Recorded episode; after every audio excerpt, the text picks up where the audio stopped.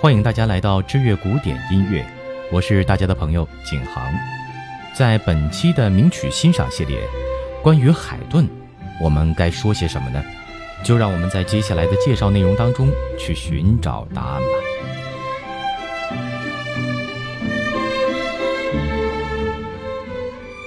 海顿创立了奏鸣曲和交响曲的形式，对后来者有深远的影响。交响曲在海顿之前早已出现，尤其是当时的曼海姆乐派更是名噪一时。但海顿却使这种音乐形式更上一层楼，为现代交响曲的形成奠定了基础。当然，真正把交响乐推上巅峰的，还要归功于莫扎特。贝多芬这些后来者，但交响乐之父的名誉颁给海顿，这倒毋庸置疑。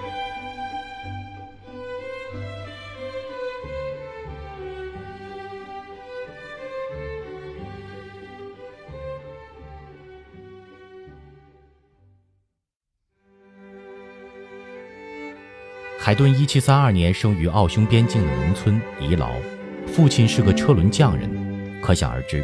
这样的家庭并不富裕。海顿七岁起加入圣斯蒂芬教堂的童声合唱团，开始学习音乐。但是他不像莫扎特那样年少成名，直到二十九岁，他被当时的欧洲首富艾斯德哈吉公爵相中，受聘于公爵的乐团，才渐渐地发达起来。与其他音乐家比起来，海顿绝对是安于现状的典范。他在公爵处一待就是近三十年，要不是公爵老板在一七九零年去世，估计他一生都会待在那里。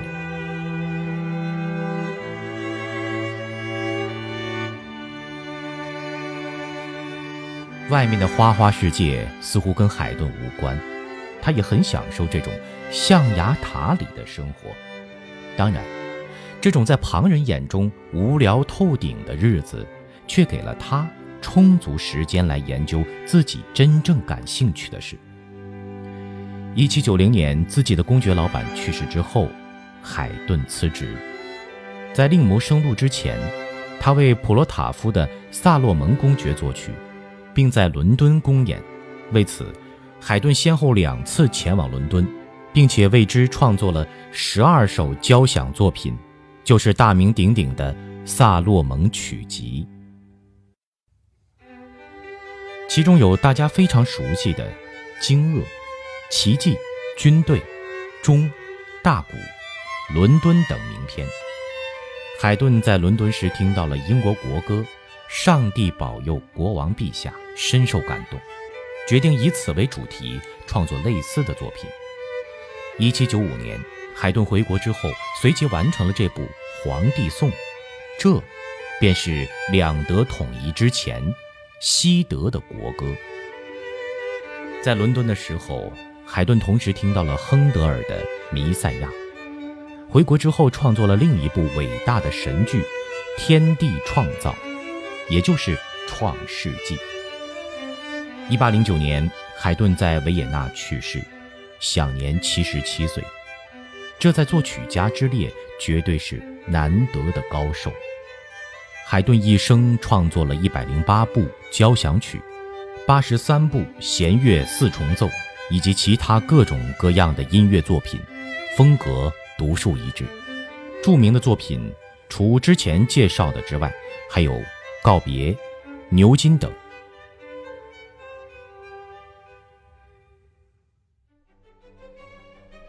关于《告别》的创作故事，我们在前面的系列中已经讲过了。最让现场听众印象深刻的就是曲中时刻只剩下两位演奏者。牛津是海顿被牛津大学颁发名誉博士时为表感谢之情而作的。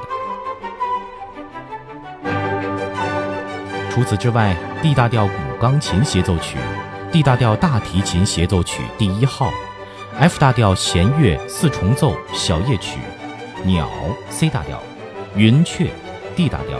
皇帝，C 大调，以及神剧《耶稣》的七句话，都十分有名。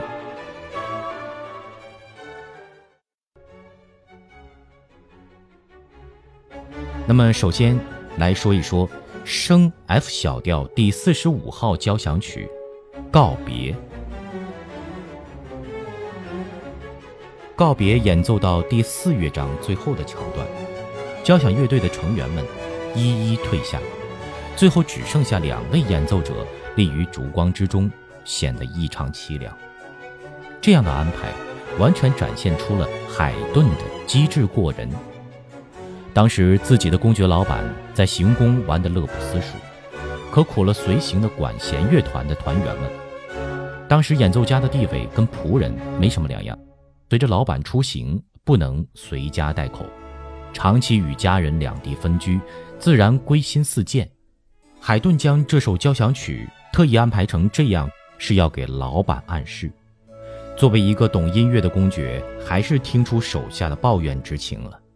转过日子，便打道回府，给乐师们放长假了。此曲的忧伤情绪是慢慢的叠加进去的。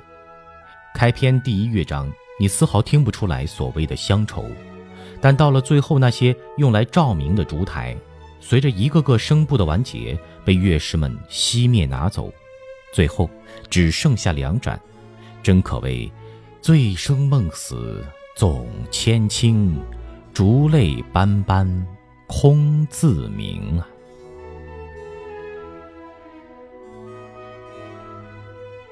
第一乐章，升 F 小调，很快的快板，四三拍，奏鸣曲式。第二乐章，A 大调慢板，八三拍，奏鸣曲式。第三乐章，升 F 大调，小快板，四三拍，小步舞曲。与第一乐章的升 F 小调都是当时很少用到的调性，因此也成为海顿作品中一首很有名的小步舞曲。第四乐章升 F 小调急板二二拍奏鸣曲式，这是最有名的乐章之一。此乐章分两部分，由急板开始进而转入慢板，进入尾声，乐队成员一一熄灭蜡烛，离席而去。此曲创作于一七七二年，当时海顿四十二岁。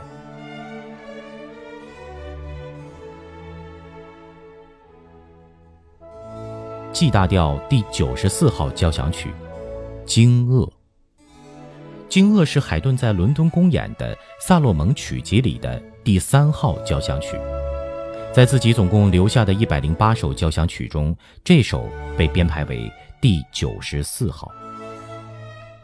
海顿所处的时代，音乐是贵族们的附庸，真心聆听的爱乐者可谓寥寥无几。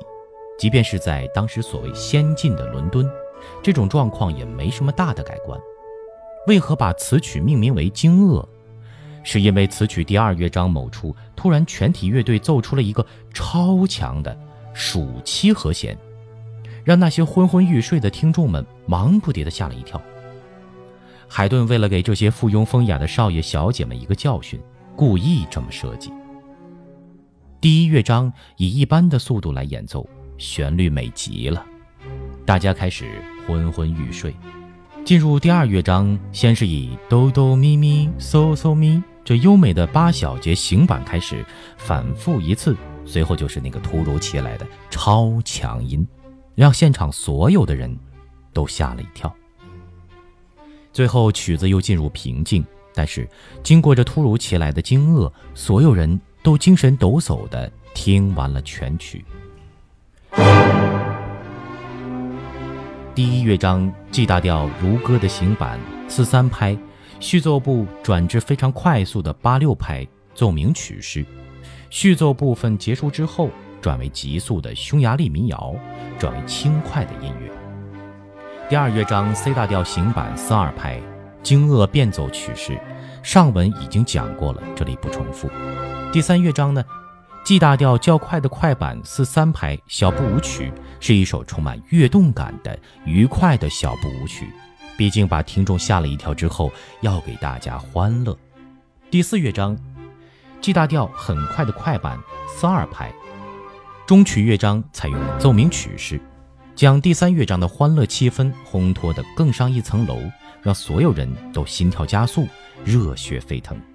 此曲创作于一七九一年，海顿五十九岁时的作品。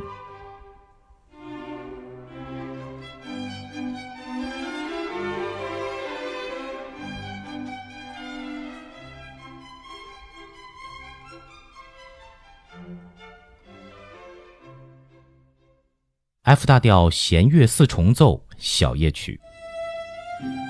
弦乐四重奏一般由两把小提琴、一把中提琴、一把大提琴组成，没有指挥。四人一般听小提琴一声部演奏者的口令。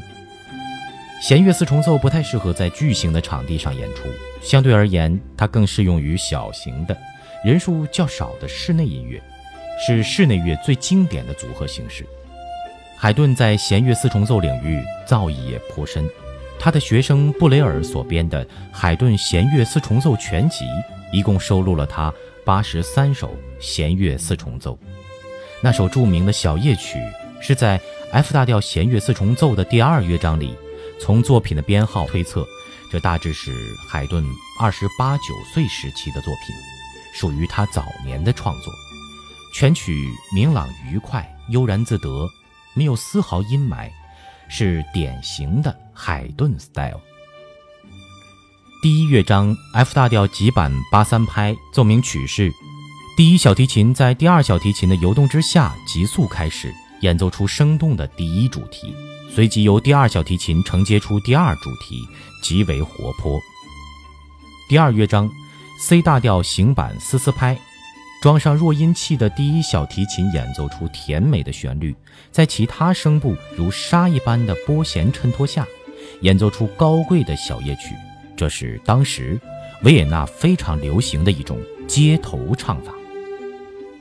第三乐章，F 大调四三拍小步舞曲分 A、B、C 三部分组成，A 段雄壮有力，和 B 段恬静优美形成了对比，在中段。中提琴不参与演奏，成为了弦乐三重奏。第一小提琴演奏旋律，第二小提琴演奏爬音，大提琴拨弦。这段小步舞曲是海顿的上乘佳作之一。第四乐章 F 大调四二拍诙谐乐章，作曲家本人并没有对速度进行明确标注，但是快节奏令人感到愉悦。这样的处理方式是海顿早期常用的。诙谐乐章形式。海顿其他著名的弦乐四重奏还有《鸟》《云雀》《皇帝》等。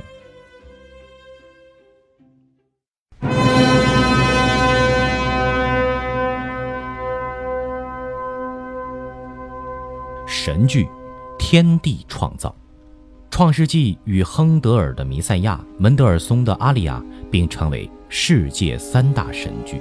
是海顿最成功的作品。海顿在游历伦敦期间听到了亨德尔的《弥赛亚》，深受震撼。回国之后，海顿着手开始创作此剧。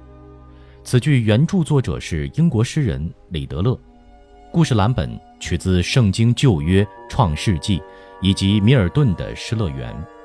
海顿的剧本是德文翻译版，经过两到三年的埋头付出，终于在自己六十六岁那年完成。全剧包括三部，三十四首乐曲。第一部分由加布里女高音，威列男高音，拉法尔男低音唱出天地创造的情景。第三部是伊甸园里亚当男低音和夏娃女高音歌颂神的功绩。管弦乐队描述一切人生之外的自然之力。包括轰然而至的雷鸣，以及小鸟与动物之间的窃窃私语。这是一部充满愉悦感的神剧。第一部中曲乐章的第十三首是著名的大合唱《天宿神威》，这与亨德尔的《哈利路亚大合唱》并驾齐驱。十年之后，这首大合唱被再次搬上舞台，海顿亲临，竟然情不自禁的肃然。起立。海顿一生共创作了四部神剧，其中《四季》也很著名。这是根据英国诗人汤姆森的《四季》而编撰的，共分为四部分，四十四首，由春夏秋冬四个主题构成，分别描述了农民向上帝的感谢，充满了诗情画意。是不是听完了我的介绍，大家都希望走进剧院，或者找到这些曲子，聆听一番呢？